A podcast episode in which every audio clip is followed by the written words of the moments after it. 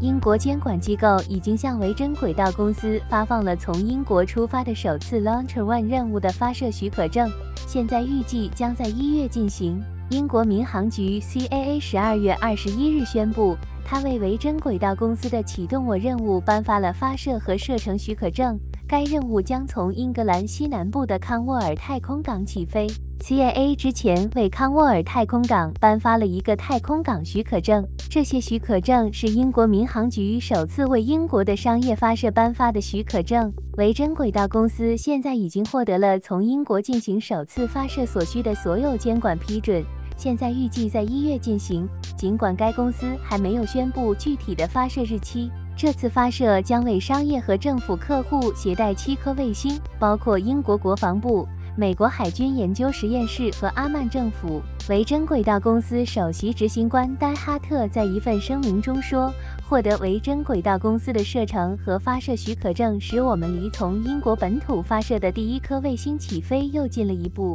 这对 CAA 来说是一个重要的里程碑，代表着一项巨大努力的成功完成，其中包括新法规、新流程或新团队的建设。”哈特在十一月的公司收益电话会议上曾抱怨说，许可程序比预期的时间长，需要公司付出更多的努力。维珍轨道公司曾预计在今年年底前进行发射，而在那次财报电话会议之前，仍然预计在二零二二年底前将 Launch One 空中发射系统送回美国进行另一次发射。然而，该公司十二月八日宣布。它推迟了当时定于十二月中旬的发射，在未来几周内，该公司将这一延迟部分归咎于缺乏发射许可证，但也表示需要额外的技术工作来准备发射的飞行器。CAA 空间法规主任 Tim Johnson 在一份声明中说：“这是实现从英国海岸进行首次轨道空间发射的另一个重要里程碑。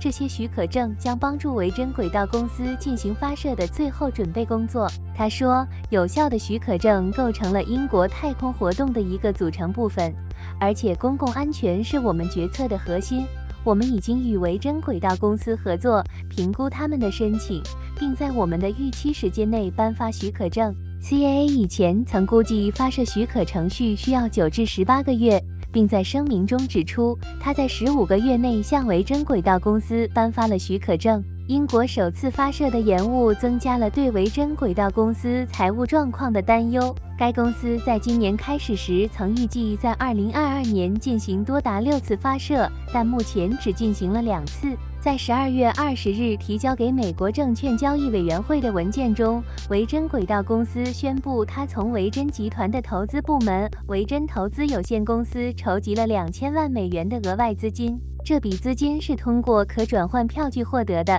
这种贷款可以转换为股权。维珍轨道公司在文件中说，他将把这笔资金用于营运资金。